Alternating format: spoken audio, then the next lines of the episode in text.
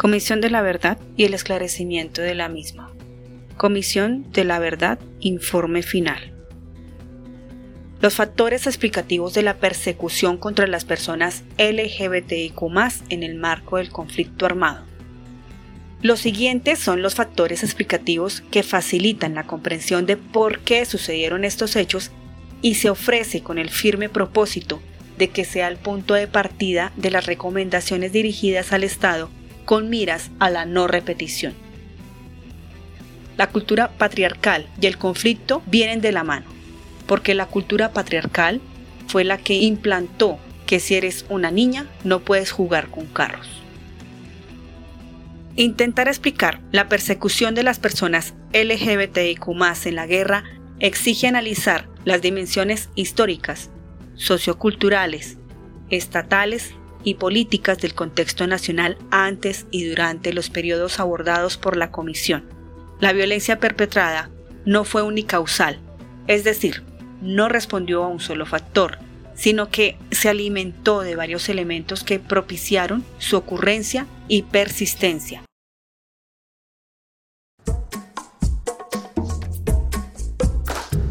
Quédate, relatamos historias de la forma más ancestral y primitiva de comunicación oral. Con el inmenso poder de nuestras voces aprenderás de nuestras memorias. La Etnia Podcast. Bienvenidos.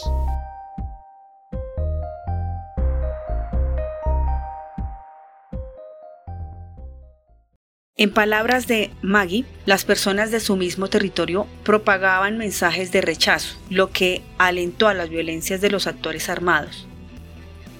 Esto me pasó por lo que soy, por mi condición sexual, por haberme reconocido como lesbiana. También fueron las personas de allá mismo, porque ellas decían que eso no lo podían aceptar en el pueblo.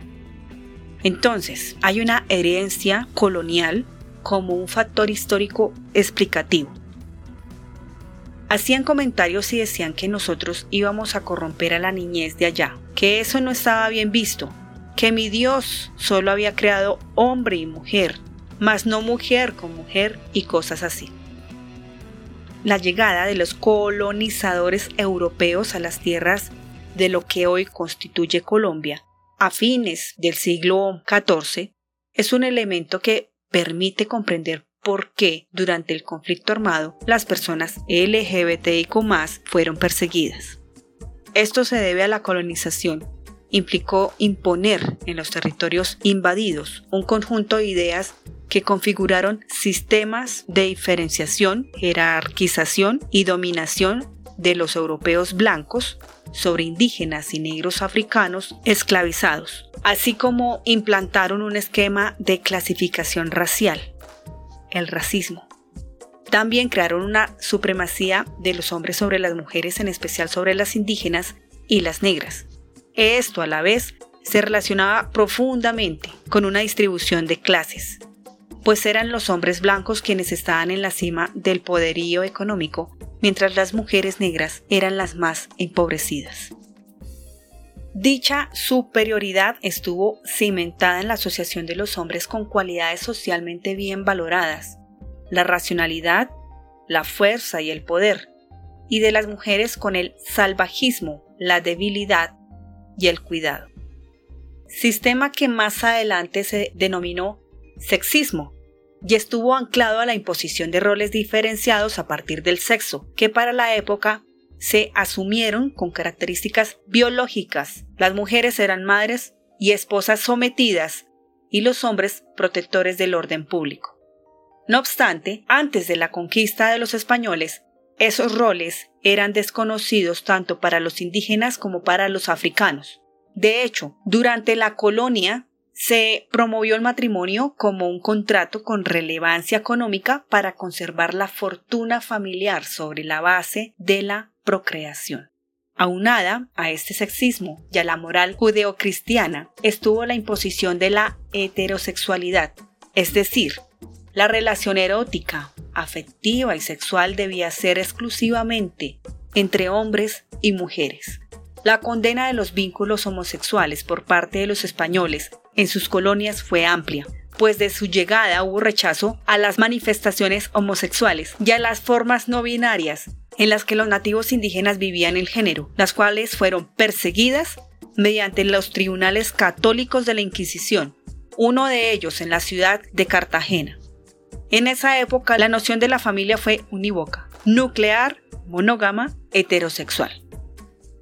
La entrevista de la mujer lesbiana es la 057 60003, mujer lesbiana mecánica de motos rural.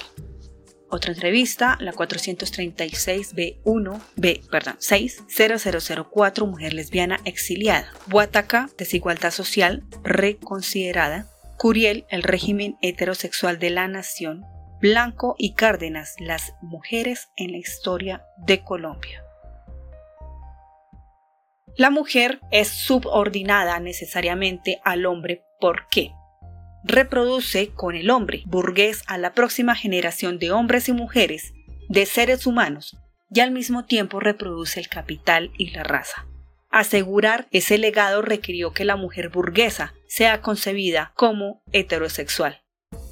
Estos órdenes se conocen como heteronormatividad y cisnormatividad y se han mantenido como una herencia que pasó por la conformación de la República Colombiana.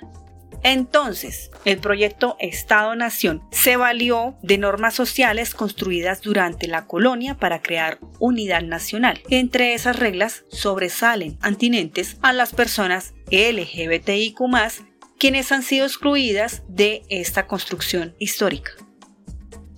Si bien algunos estudios han defendido que antes de la colonia no existían nociones de sexo o género en las comunidades nativas, otros han expuesto que sí existían, incluida la noción de un patriarcado de baja intensidad, o sea, una diferencia de roles comunitarios entre hombres, mujeres y otros géneros existentes, pero sin normatividad ni supremacía de unos sobre otros, que fue lo que se impuso en la colonia y ha perdurado hasta hoy.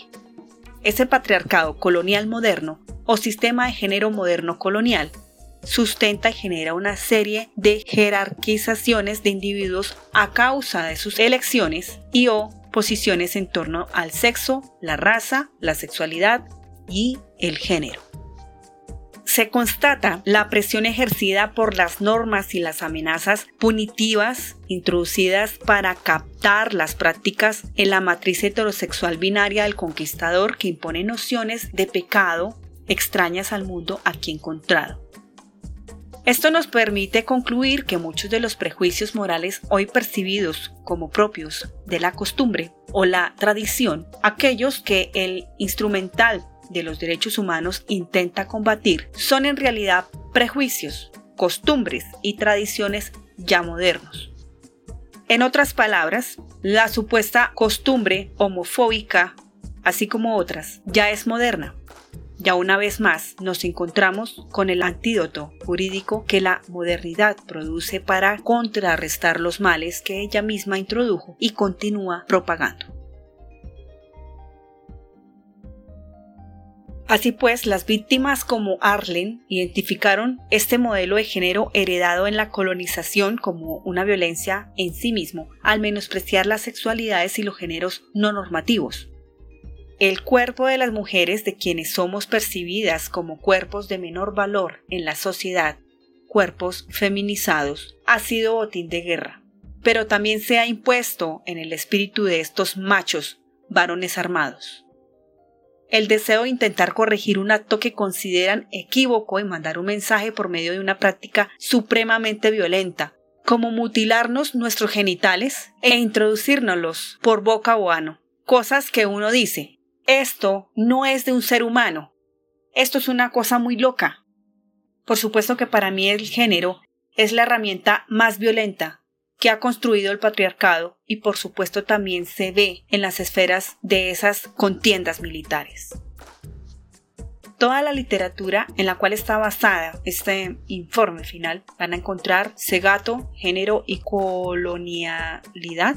La cisnormatividad tiene que ver con el orden social y político según el cual el sexo y el género se determinan biológicamente de manera binaria pene hombre masculino, vulva mujer femenino, lo que conlleva a la asignación de roles de acuerdo con el sexo y el género asignado al nacer. también van a poder encontrar la heteronormatividad se refiere al orden social político que sostiene la heterosexualidad como la única forma natural de experimentar la sexualidad. Dicha imposición se percibe aún más en la concepción actual de la sexualidad en algunas comunidades indígenas, como lo explicó Ariel, persona no binaria e indígena NASA. En Miranda, Cauca, el problema es que hay violencia tanto por el conflicto como por la comunidad. Por ejemplo, hay mujeres que no pueden decir que son lesbianas porque los indígenas las excluyen, las sacan. Entonces, al sentirse indefensas, no pueden decir nada porque de pronto les pasan violaciones porque son de identidad sexual diferente y cuando viven en la parte alta les da temor a expresarse. Vamos con los factores socioculturales. No iban a permitir que desviados como nosotros llenáramos el barrio. Así que existen factores socioculturales que llevaron a que los actores armados persiguieran a las personas LGBTIQ en Colombia y de no modificarse seguirán perpetuando esta práctica. En este sentido, la comisión hizo énfasis en el papel de las representaciones sociales que se han tejido en torno a ellas y que han asociado con los pecadores, criminales, enfermas, como se apreció en el relato de Román. Nos dijeron que querían una ciudad libre de gays, lesbianas, trans y todo eso, que éramos la plaga, el parásito de la ciudad. Cuando la comisión le preguntó a Paloma cuáles eran las causas de persecución que vivieron ella y su pareja por parte del bloque Calima de las Autodefensas Unidas de Colombia, AUC, ella habló de la relevancia que tiene la injusta manera en que son percibidas por la sociedad eso es lo que me tocó vivir por mi sexualidad. ¿Y eso se lo debo al conflicto? No. Se lo debo a la sociedad. A una sociedad que me quiere mirar diferente, que no me mira a la par de ella. Con base en estas representaciones, las personas LGBTIQ han padecido una, un continuum de violencias y a la aprobación de la sociedad a las violencias en contra suya, por parte de los actores armados. En este proceso de escucha, las víctimas insistieron en reconocer que las presentaciones sociales negativas justificaron la persecución o las violencias en el conflicto armado, como lo aseguró Leandro, hombre gay, de Ocaña, norte de Santander, víctima de los paramilitares. Me dijo que lo que me habían hecho era por ser marica, que la violación era mi castigo y que por mi condición me iban a picar, que las personas como yo solo merecían la muerte. También Leticia indígena caucana. Yo sé que ustedes lo hacen porque soy lesbiana, porque para ustedes yo tengo la culpa de ser eso. Organizaciones de la sociedad civil han englobado estas violaciones en diversos términos. Homofobia violencias heteronormativas o anti-homosexuales y otros desde la noción de prejuicio.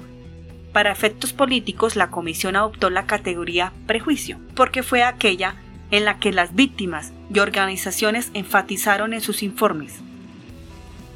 En el conflicto se creía que ser gay era un corruptor de menores, y eso es un prejuicio, un estigma generado por todo el país.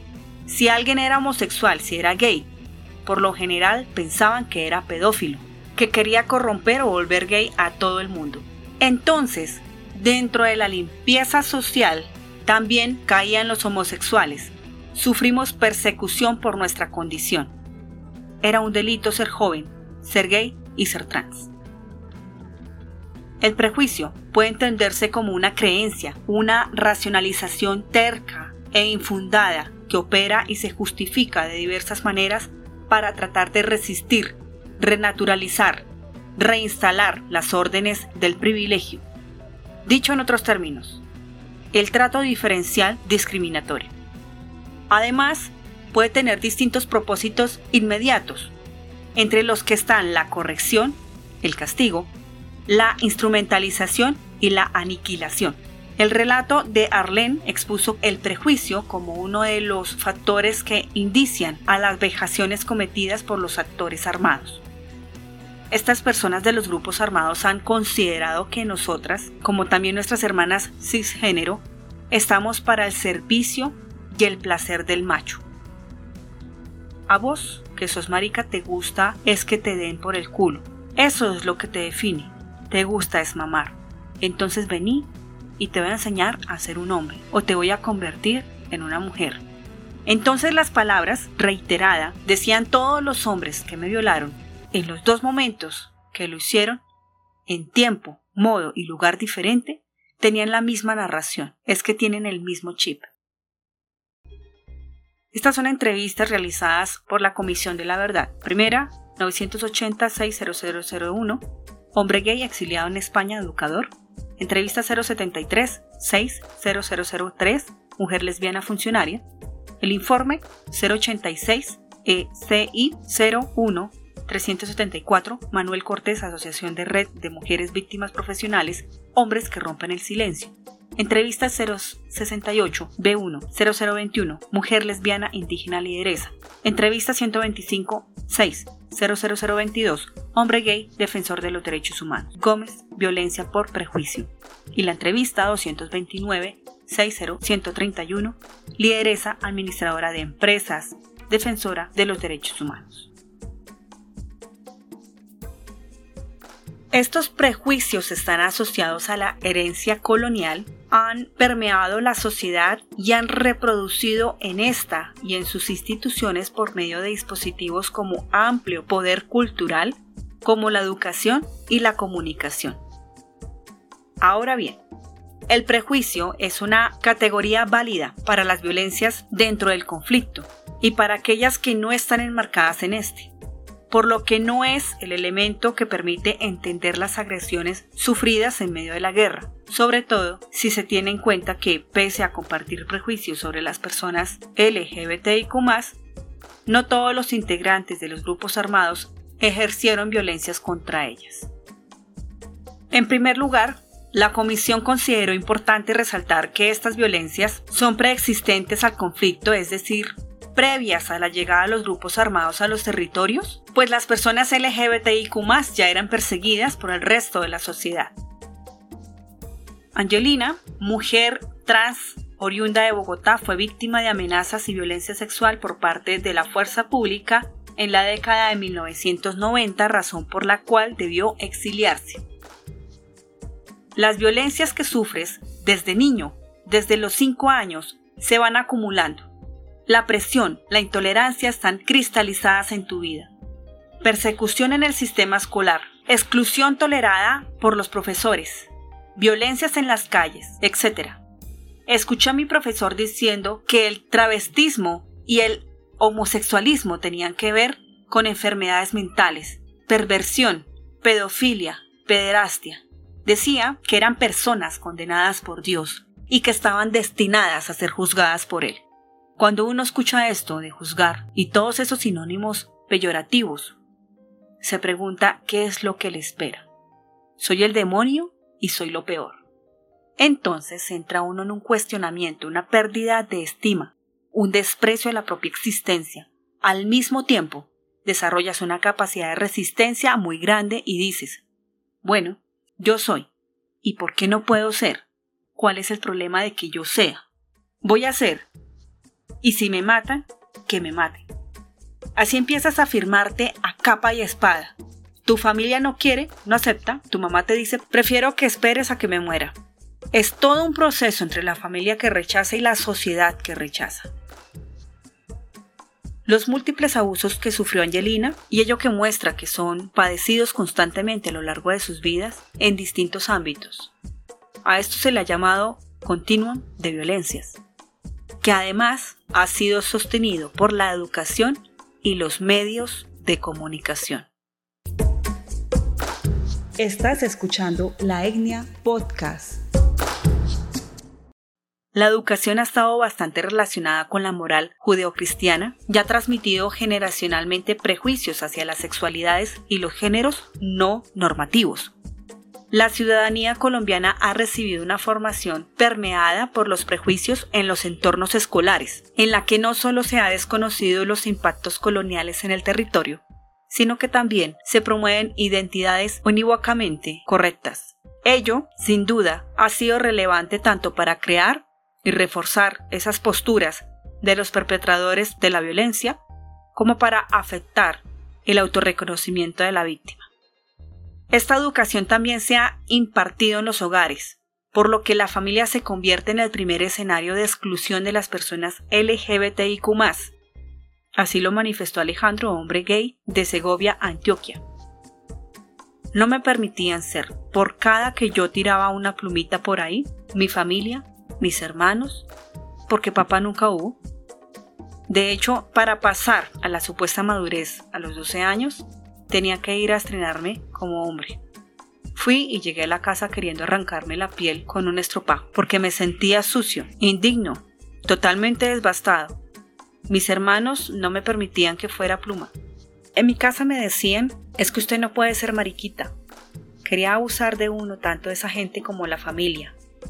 Paradójicamente los primos lo obligan a uno a hacer a que se vuelva hombre y lo cogen y lo llevan por los cafetales y eso es impresionante entonces uno no entiende. En ocasiones, los afectados quedaron en alto grado de desprotección social luego de que sus familias los expulsaran de sus casas. Ese hecho los volcó a su empobrecimiento y por ende a su cercanía con escenarios de disputa de los actores armados, como lo que le sucedió a Verónica, mujer trans, víctima de violencia sexual a los 7 años en San José del Guaviare. En el año 2000, cuando mi papá se enteró de que yo era gay, por culpa de mis hermanas, empezó mi gran tristeza para todo. La familia de mi papá me dio la espalda, mi mamá no me aceptó y ese fue mi sufrimiento. A los 15 años me fui de mi casa, empecé en la prostitución, a conocer el mundo, a ayudarle a mi familia, a pesar de todo, a mi familia, a mi mamá, a mis hermanos, a sacarlos adelante. Como he dicho, la homofobia era muy terrible para trabajar en algo no podía ser gay o ser marica o lo que sea. Lo discriminaban a uno horriblemente en todos lados. Yo miré mucho maltrato. Me mataron a un amigo, me lo desplazaron, era un chico trans. Él se nos desapareció y a los dos o tres días fue que nos avisaron que lo habían encontrado a la entrada de Acacías, en pedacitos. Lo descuartizaron. La muerte de él nos causó mucho dolor porque, más que un amigo, era un hermano, porque todos nos hemos criado en las calles. Esta precariedad tampoco le permitió encontrar escenarios de defensa o apoyo luego de los ataques. Con frecuencia las violencias en el hogar confluyeron con las cometidas por actores armados. Así fue para Florentino. Fueron sus familiares los que empezaron a difundir el rumor de las prácticas homosexuales de la víctima entre los habitantes de la vereda. Fue también el propio núcleo familiar el que impulsó los primeros castigos físicos, como golpizas propinadas por sus abuelos, con el objeto de sancionar esa expresión de la sexualidad. Fueron esos rumores los que llegaron a oídos de los Oviedo, familia de milicianos que representaba la autoridad del Frente 21 en Santo Domingo de Calamarma. En cuanto a los medios de comunicación, las víctimas señalaron las reiteradas discriminaciones que han sufrido por la prensa, incluso en cuanto a la difusión de hechos cometidos en contra suya por parte de los actores armados. En Cali, por ejemplo, los periódicos locales silenciaron los asesinatos de mujeres trans a manos de la fuerza pública ejecutados en la década de 1980 y 1990, o las clasificaban prejuiciosamente como jíbaras, con lo que sumaba una carga revictimizante. Por último, en la línea de la reflexión propuesta por el Centro Nacional de Memoria Histórica, en este análisis no se puede dejar de mencionar el papel de algunas iglesias en la producción, reproducción y difusión, en las representaciones sociales negativas y los prejuicios sobre las sexualidades no normativos, del ya explicado continuum de violencias que ha dejado expuestas a las personas LGBTIQ, tanto por las instalaciones de los prejuicios entre los combatientes como la desprotección social y estatal. De allí que fueran percibidas como más débiles o socialmente indeseables y fueran usadas como chivos expiatorios porque son vidas que no les importa a nadie, que no serán buscadas ni reclamadas, cuyos dolores pasan impunes ante la sociedad y el Estado. Así lo explicó Geraldine, mujer trans originaria del Valle del Cauca. Quien ejerce amenaza y violencias contra alguien, lo que hace, lo hace porque tiene la concepción, casi la certeza, de que puede hacerlo, porque nos ve vulnerables. Uno no amenaza a una persona que siente superior, porque precisamente se trata de una práctica de dominación. Ligada a ese continuum está la aprobación social. Los armados seleccionaron como víctimas a quienes pudieron generarles mayor réditos frente a la sociedad, es decir, a quienes la sociedad consideraban personas indeseables. Entonces, en ocasiones, la misma ciudadanía les pedía que se hicieran cargo. La solicitud, el aplauso o el silencio, cuando la sociedad era complaciente ante estas violencias, fueron determinantes para que los combatientes se ensañaran con las personas LGBTIQ. Lo que le sucedió a Aurora de Caquetá es una muestra de ello, pues cuando sus vecinos se dieron cuenta de que era lesbiana, se lo hicieron saber a las Fuerzas Armadas Revolucionarias de Colombia para que le reprendieran. Cuando llegaba la guerrilla al pueblo, pues le comentaban a la guerrilla que vea, sobre todo el hecho de que yo me haya separado y haber dejado a mis hijos por prácticamente defender mi condición, eso es muy grande. Prácticamente hasta las reuniones que hacía la guerrilla porque ya hacían las reuniones mensuales y allí todo el mundo ponía las quejas. Y ahí ponían las quejas mías. A veces las mismas familias buscaban a los actores armados para que las persiguieran o las amenazaran con hacerlo. Como le pasó a Willington. Mi mamá me dijo, ya sabes, si llegas a salir gay te mando a matar con la guerrilla. O a Verónica, de quien ya se ha hablado.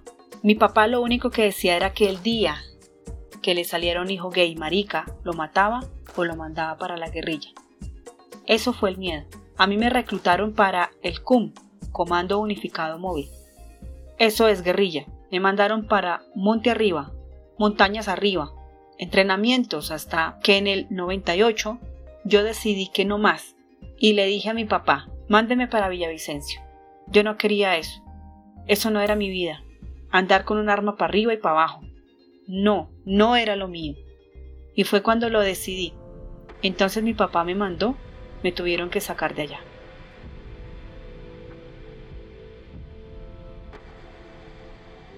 Factores institucionales y políticos.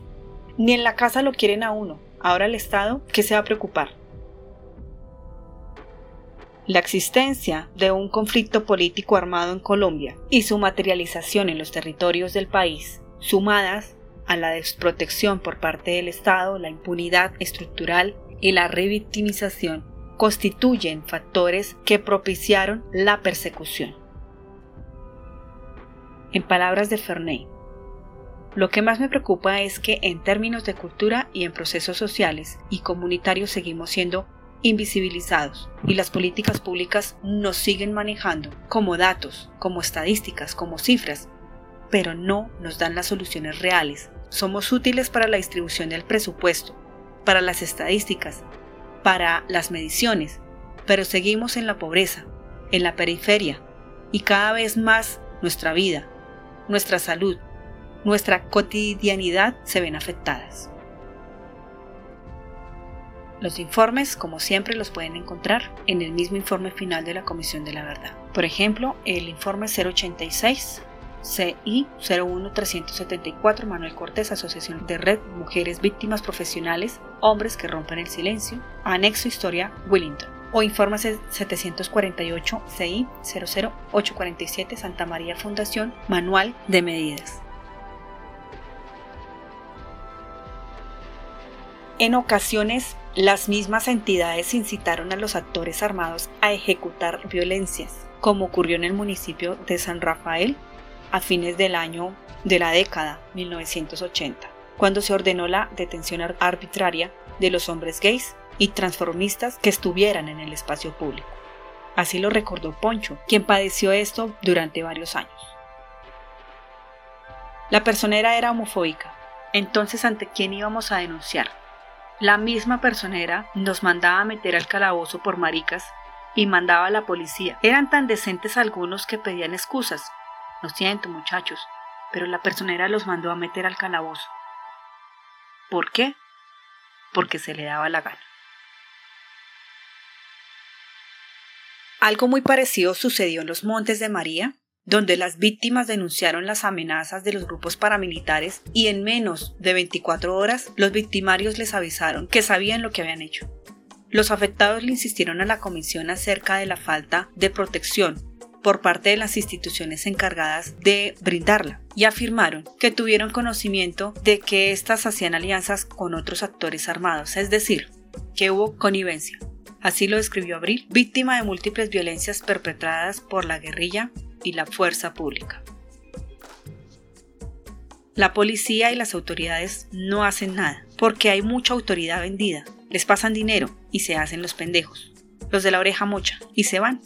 Y no ha pasado nada.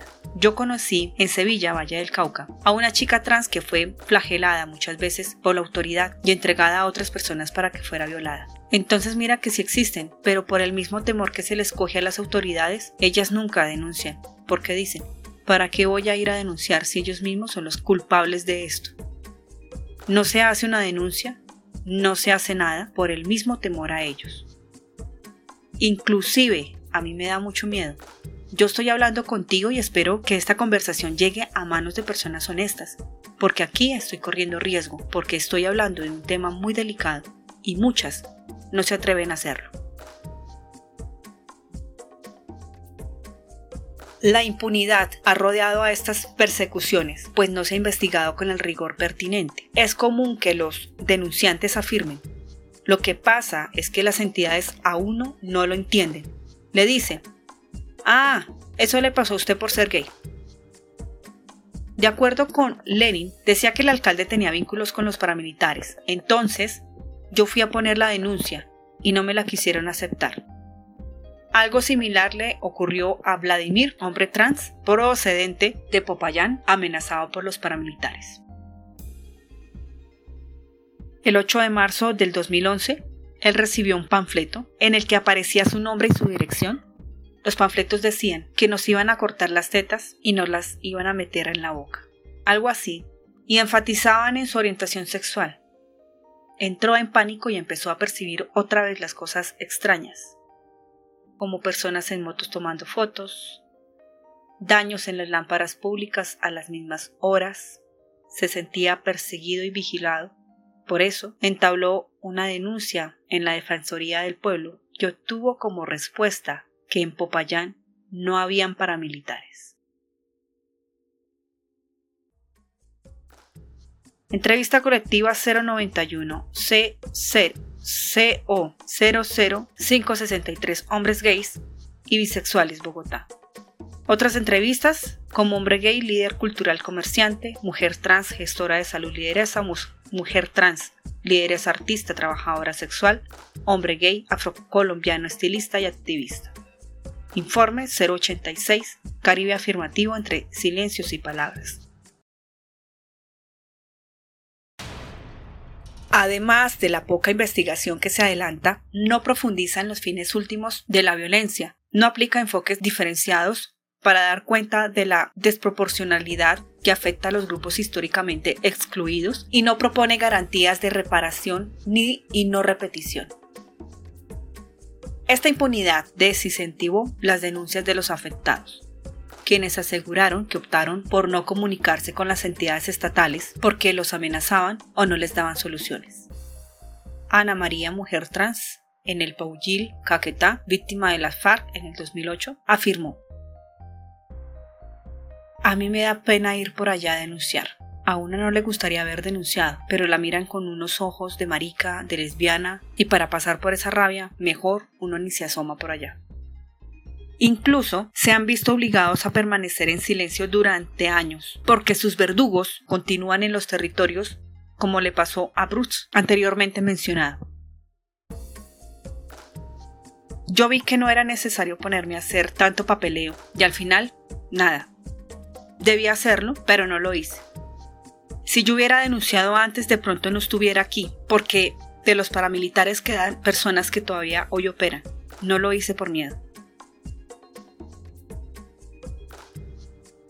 El temor a ser revictimizadas es otro elemento que impidió la denuncia, lo que aprovecharon los actores armados para seguirlas agrediendo, como le pasó a la ya mencionada Paloma cuando declaró sus violencias. Horrible, horrible, porque fue remover todo. Nosotros como instituciones no estamos preparados para dar un real acompañamiento a las víctimas.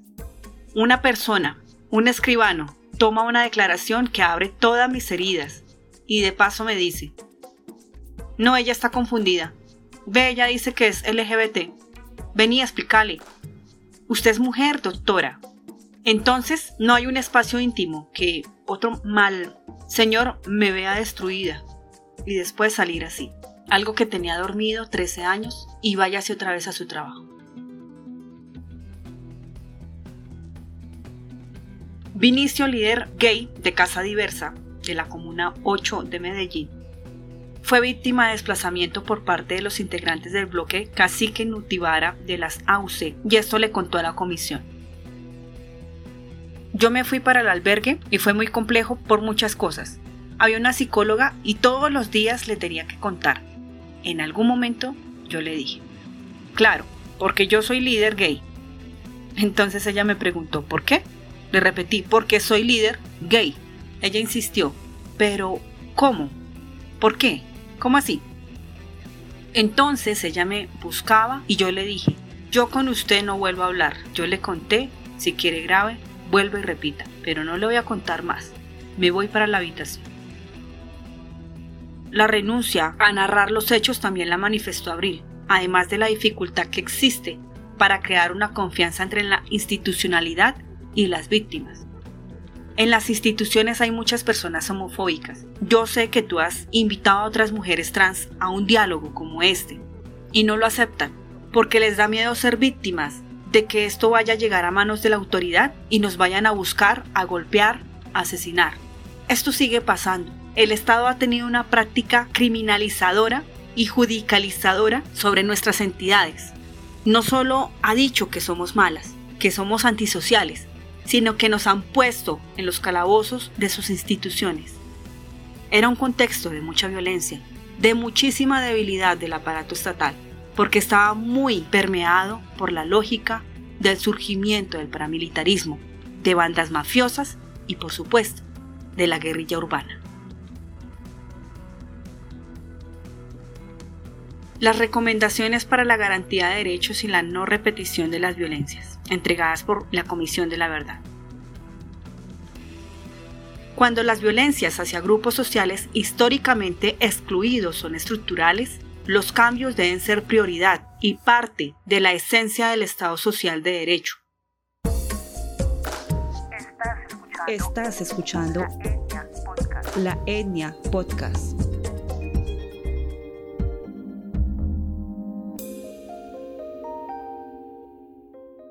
Las recomendaciones que se presentan a continuación promueven cambios legales, sociales, políticos, económicos y culturales para alcanzar la igualdad y equidad, bases para una vida digna. Durante los próximos años es indispensable que las instituciones públicas y las personas que las lideran, más allá de sus posiciones políticas, destinen los recursos necesarios para implementar el corazón de estas recomendaciones y vean en ellas horizontes políticos para la transformación por la paz. Asimismo, que la sociedad colombiana y la comunidad internacional lideren y participen en estos cambios que se necesitan y hagan la correspondiente veeduría. Las recomendaciones que presenta la Comisión se desprenden de la reflexión en torno a los testimonios de las personas LGBTIQ y de las organizaciones sociales. Ellas señalaron que sus derechos y contextos no pueden ser restaurados, porque eso las devolvería a la misma violencia histórica y cotidiana que han vivido. En su lugar, afirmaron que los cambios estructurales debían traerles nuevas condiciones de vida digna y garantías plenas de derechos. De esta manera, según las recomendaciones que aquí se recogen, es indispensable que los cambios y las transformaciones se hagan aplicando a enfoques diferenciales con perspectivas de género y antirracistas, reconociendo los diferentes sistemas de opresión que afectan la vida de las personas LGBTIQ, con procesos estatales y duraderos que a corto, mediano y largo plazo cuenten con recursos durante su implementación. Solo el reconocimiento y la aplicación de dichos enfoques y perspectivas se pueden materializar recomendaciones que, recogiendo las voces de las víctimas, permiten seguir construyendo camino para el cambio deseado. Del mismo modo, dada la persistencia de las barreras institucionales para implementar derechos, se requiere crear las condiciones para garantizar la implementación de estas recomendaciones, incluyendo una constante atención a la manera en que nuevas y continuas violencias afectan este proceso. Así, estas recomendaciones se dirigen a las instituciones estatales, a la sociedad colombiana y a la comunidad internacional, que tienen la posibilidad y la responsabilidad de construir cambios necesarios para alcanzar la paz para todas las personas. Giran primeramente en torno de garantizar el acceso a la justicia y preservar la memoria de las personas LGBTIQ. En segundo lugar, a generar condiciones de igualdad material para las personas LGBTIQ. Por último, a buscar y lograr la convivencia pacífica. Recomendaciones a instituciones del Estado para garantizar el acceso a la justicia y preservar la memoria de las personas LGBTIQ. Cambiar las condiciones históricas de la violencia contra las personas LGBTIQ implica un compromiso con el reconocimiento de lo ocurrido y la adopción de nuevas formas de acción y visiones que para dichas violencias no sigan ocurriendo. Por ello se propone a. Crear condiciones institucionales permanentes para prevenir, atender y responder frente a todo tipo de caso de violencia contra personas LGBTIQ y acabar la impunidad así. 1. Adoptando protocolos de investigación con enfoque interdiferencial por parte de la Fiscalía General de la Nación para los casos de violencias contra las personas LGBTIQ. 2. Incorporando en el plan de formación de la rama judicial módulos sobre la identificación de móviles discriminatorios, el tratamiento jurídico de las violencias contra personas LGBTIQ y su atención adecuada. 3. Implementando módulos sobre violencias contra personas LGBTIQ en la formación de funcionarios de la Defensoría del Pueblo encargados de la representación pública de víctimas. B. Fortalecer la implementación del enfoque diferencial y de género para personas LGBTIQ en el marco de los procesos adelantados por la Jurisdicción Especial para la Paz, JEP, al igual que las recomendaciones de la sección sobre mujeres de este volumen.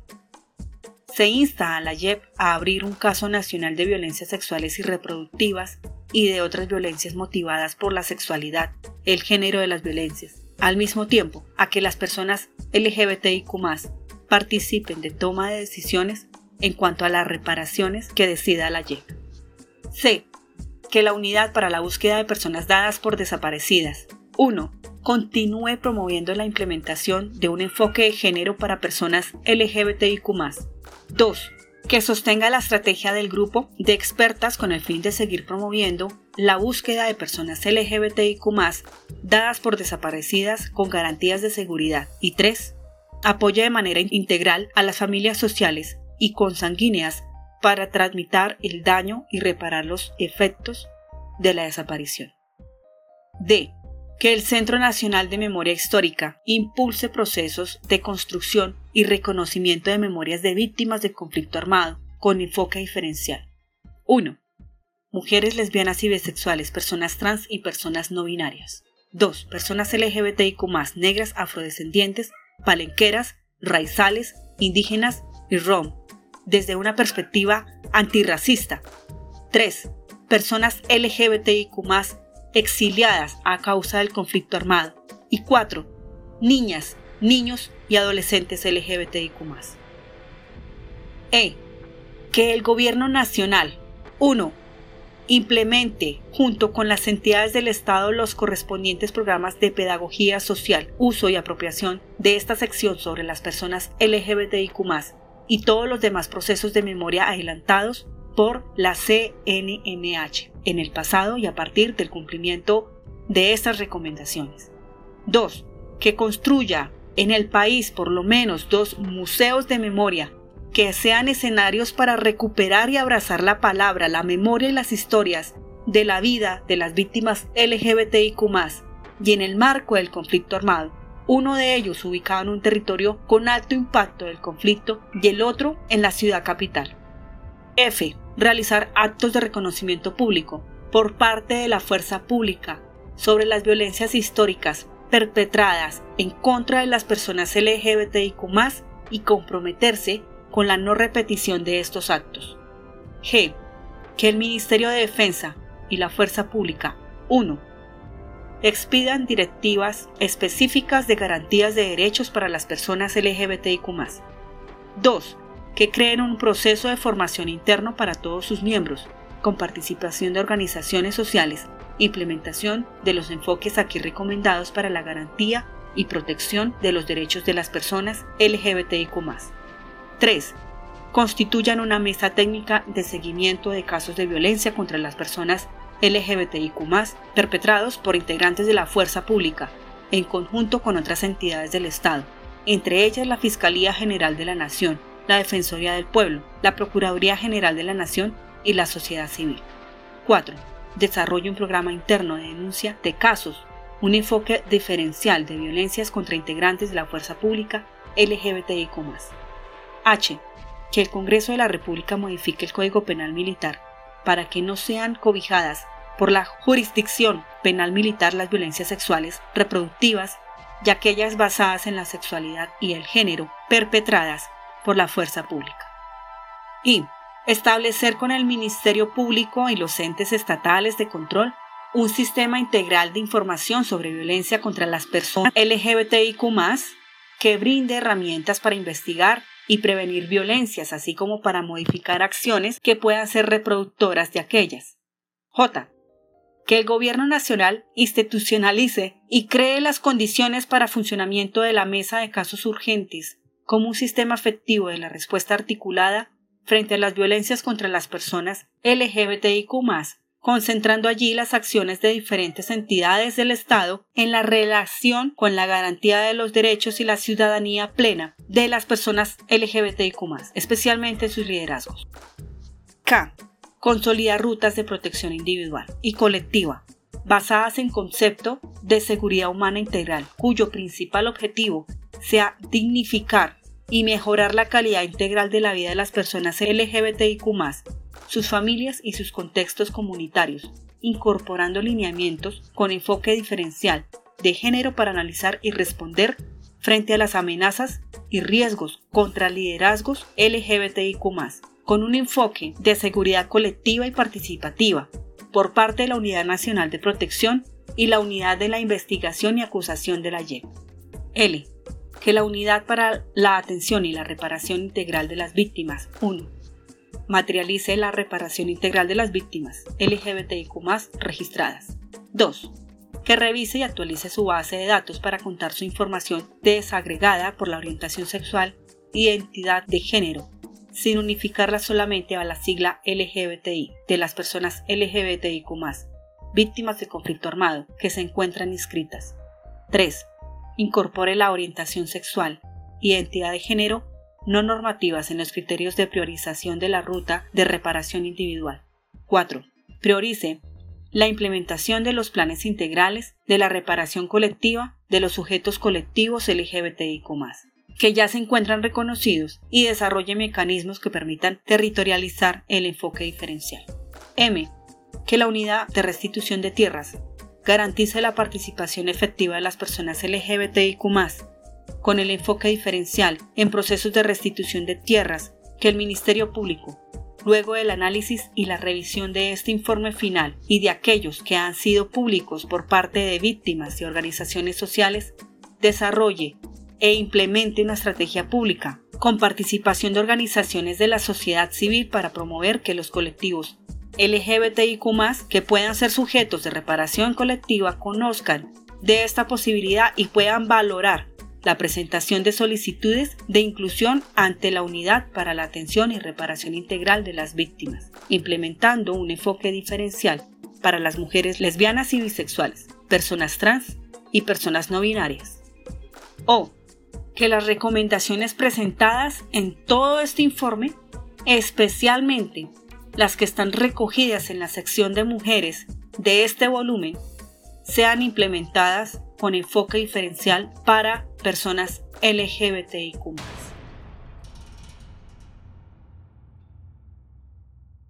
Recomendaciones a las instituciones del Estado para generar condiciones de igualdad material para las personas LGBTIQ. Al enfrentarnos a condiciones estructurales de desigualdad, nos resulta fundamental reconocer que dichas condiciones también han sido reproducidas por diferentes actores políticos y sociales. Por ello, como parte del proceso de reconocimiento también se debe revisar y cambiar aquellas acciones que perpetúen la desigualdad e impidan alcanzar la igualdad material. A. Que todas las entidades estatales incorporen en sus sistemas de información y bases de datos, respetando los derechos a la privacidad y confidencialidad, categorías para el reconocimiento y la orientación sexual, identidades de género no normativas. B. Que el Congreso de la República o el Gobierno Nacional, mediante acto legislativo, modifique el artículo 13 de la Constitución Nacional para incluir de manera explícita la prohibición de la discriminación motivada por orientación sexual, identidad o expresión de género. C. Que el Gobierno Nacional crea un Ministerio de la Igualdad que 1. Diseña y ejecute con participación social programas antirracistas y de género que promuevan la igualdad y la vida digna de todas las personas. 2. Construya e implemente programas y acciones permanentes de trabajo con personas LGBTIQ. Y 3 haga seguimiento al cumplimiento de las recomendaciones presentadas en el volumen sobre mujeres y personas LGBTIQ en este informe final. D. Que el Gobierno Nacional, por intermedio del Ministerio del Interior, 1. Construya e implemente un plan de acción de política pública nacional LGBTI elaborado con amplia participación de personas LGBTIQ de todo el país, evaluando permanentemente su avance y gestionando los recursos necesarios para ello. 2. Que lidere la actualización de los decretos mediante los que reglamentan las diferentes mesas ciudadanas de participación para asegurar la presencia efectiva y activa de personas LGBTIQ. En todos los ámbitos seccionales, con los comités de política social, el Consejo Territorial de Planeación, los consejos de paz, los consejos municipales de juventud y los comités de cultura y desarrollo económico. E.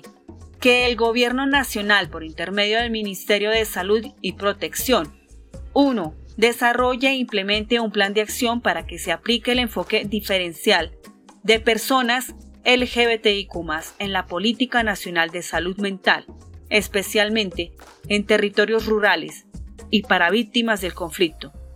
2.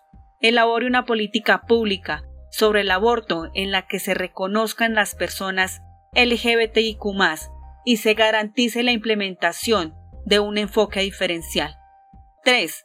Implemente acciones diferenciales en materia de salud pública para garantizar el bienestar físico, emocional y mental con un enfoque diferencial en la niñez que ha nacido de padres y madres LGBTIQ víctimas de violencia sexual en el marco del conflicto. 4. Restablezca el Programa Nacional de VIH. 5. Vele por la implementación de campañas de prevención del VIH con el enfoque diferencial. F.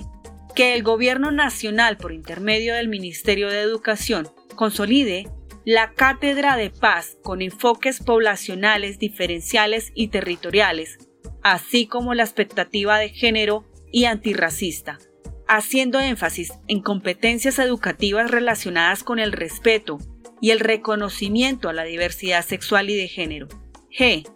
Que el Gobierno Nacional, por intermedio del Ministerio de Trabajo, obligue a las empresas a adoptar políticas antidiscriminación con enfoque diferencial para las personas LGBTIQ. 2. Haga seguimiento al cumplimiento de la adopción de las políticas antidiscriminación y su implementación. 3. Publicite los canales de denuncia frente a las situaciones de discriminación y acoso en el trabajo para las personas LGBTIQ. Y 4. Que promueva la vinculación laboral formal de personas LGBTIQ. H. Que el Gobierno Nacional, por medio del Ministerio de Cultura, 1. Designe presupuestos para actividades artísticas y culturales coordinadas e impulsadas por personas LGBTIQ que potencien los espacios que visibilizan la diversidad sexual y de género por medio del Sistema Nacional de Cultura y el compromiso con entes territoriales. 2.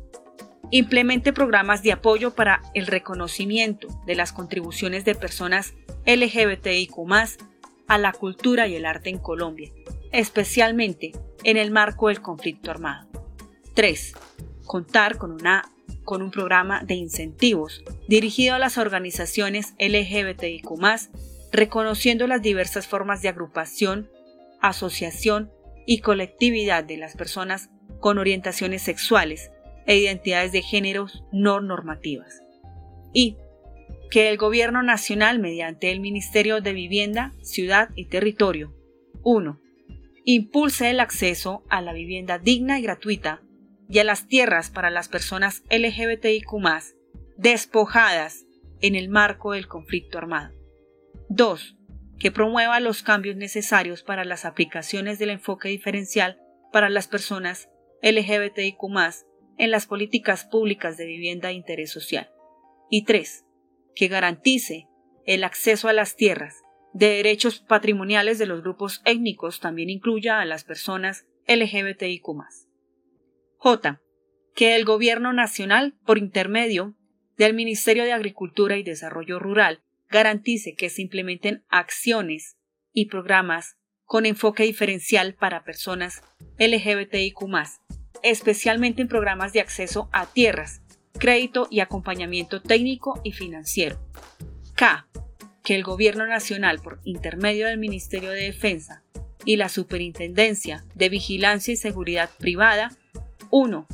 Imponga a las empresas que presten servicios de vigilancia y seguridad privada la obligación de adoptar protocolos para el respeto de los derechos humanos y el enfoque de género, reconociendo de manera expresa los derechos de las personas LGBTIQ. 2.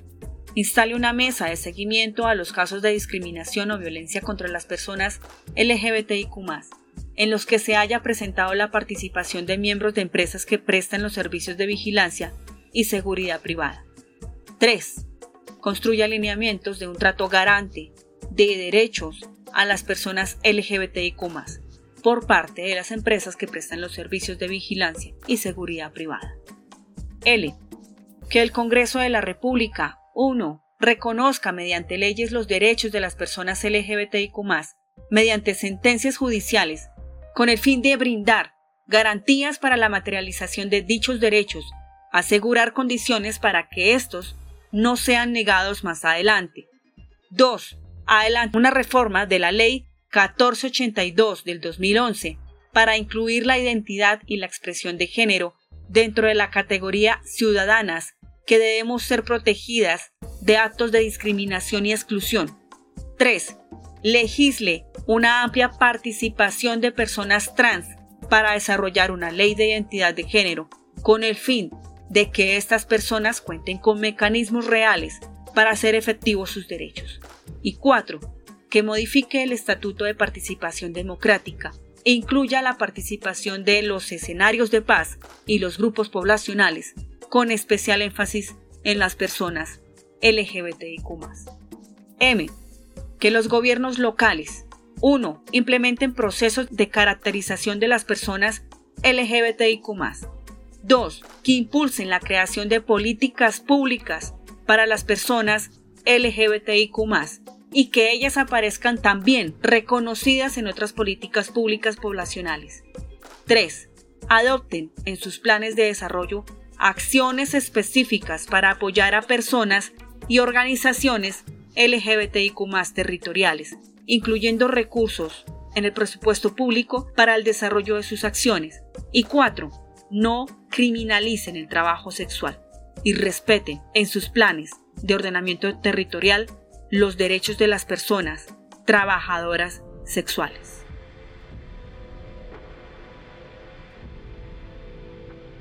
Para que la paz se vuelva cotidiana, es necesario que no solo se hagan grandes cambios, sino que también pequeños, en el día a día que permite seguir movilizando al país en torno de la igualdad y la equidad y al reconocimiento de las personas LGBTIQ. Por ello, se presentan las siguientes recomendaciones por parte de la Comisión de la Verdad. A. Que el Gobierno Nacional, por intermedio de las diferentes entidades competentes, promueva el desarrollo continuo de procesos de investigación sobre 1. Violencias contra personas LGBTIQ en el marco del conflicto armado, especialmente contra pueblos étnicos raciales y aquellas relacionadas con los conflictos que aún persisten en Colombia. 2. Procesos de resistencia individual y colectiva de las personas LGBTIQ. Y 3. Violaciones a los derechos sexuales y reproductivos de las personas LGBTIQ en el marco del conflicto armado.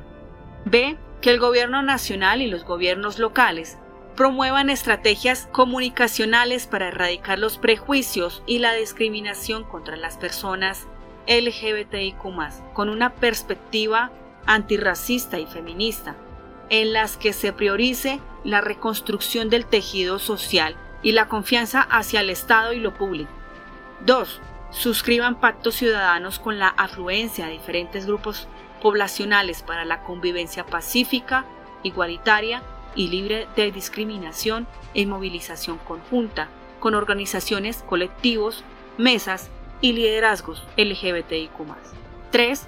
Que fortalezcan la participación de personas LGBTIQ en espacios de toma de decisiones a partir de la realización de convocatorias con enfoque diferencial. 4. Implementen programas, planes políticos que cuenten con enfoque diferencial para las personas de la comunidad LGBTIQ. Y 5. Que reconozcan las fechas conmemorativas relacionadas con las víctimas y las personas LGBTIQ apoyando su celebración pública, incentivando la participación ciudadana y destinando recursos públicos para conmemoración. C. Que el Gobierno Nacional, por intermedio de sus ministerios y el Instituto Colombiano de Bienestar Familiar y CBF, desarrolle condiciones para que los niños, niñas y adolescentes con orientaciones sexuales, identidades de género y expresiones de género no normativas cuenten con entornos protectores en los ámbitos familiar, comunitario e institucional, especialmente en el sistema educativo y de salud. D. Que las diferentes entidades estatales se comprometan con la sensibilización y la formación de funcionario público en materia de reconocimiento de derechos y trato garante de los derechos a las personas LGBTIQ. E que los medios de comunicación en su función social y compromiso con la paz 1. Adopten protocolos y planes de seguimiento para la erradicación de prejuicios y estereotipos de género, étnicos y raciales en sus procesos internos y programas dirigidos al público. 2. Que transmitan contenidos en los que se expongan las violencias contra las personas LGBTIQ y sus resistencias en el marco del conflicto armado. Y tres, que divulguen, en asocio con personas y organizaciones LGBTIQ, los principales hallazgos de esta sección del volumen, priorizado la generación de compromisos para la garantía y los derechos de las personas LGBTIQ. F. Que en los centros educativos de los distintos niveles del país 1. Implementen estrategias curriculares fundamentadas en el pluralismo, que reconozcan el valor de la diversidad y que ello se, materialice en acciones pedagógicas y cátedras sobre derechos sexuales y reproductivos, así como sobre la diversidad sexual y de género en instituciones públicas y privadas, en las que se reconozca a las personas LGBTIQ y se abran los escenarios de concientización sobre la importancia de sus derechos. Y dos, estimulen la conformación de agrupaciones y organizaciones estudiantiles que propongan programas sobre sexualidad y género en colegios y universidades desde una perspectiva que se reconozca a las personas LGBTIQ. G.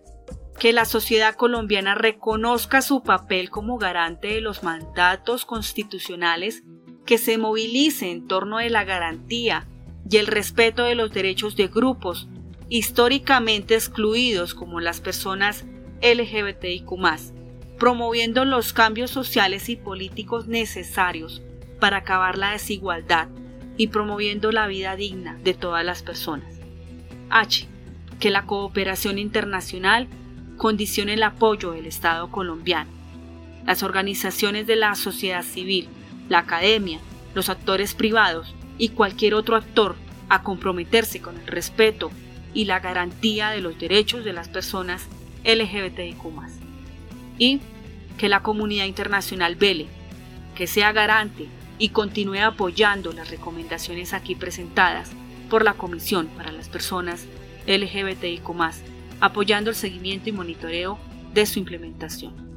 Para cumplir con todas estas recomendaciones, es indispensable que las personas y organizaciones LGBTIQ formen parte de los espacios de toma de las decisiones, elaboración de diagnósticos e implementación de las medidas mediante su vinculación social, política y laboral con los entes descritos y que las diferentes entidades públicas garanticen su participación activa y permanente. De ese modo, se pondrán en práctica las acciones transformadoras requeridas, es decir, un nuevo paradigma social que permita, por una parte, erradicar las causas que han motivado las violencias contra las personas LGBTIQ y por otra reconocer su rol significativo en la construcción de la sociedad. Por el momento es todo. Mi nombre, Carolina Abril, desde Bogotá, Colombia. El programa que dirijo, la Etnia Podcast. Pueden seguir el podcast en las diferentes redes sociales, como lo es Facebook, Instagram, TikTok, YouTube. Si comparten el episodio, si lo hacen llegar a más personas, si lo califican, si califican como tal este podcast, ojalá con cinco estrellas. Para ustedes un abrazo, hasta el siguiente episodio. Muchas gracias.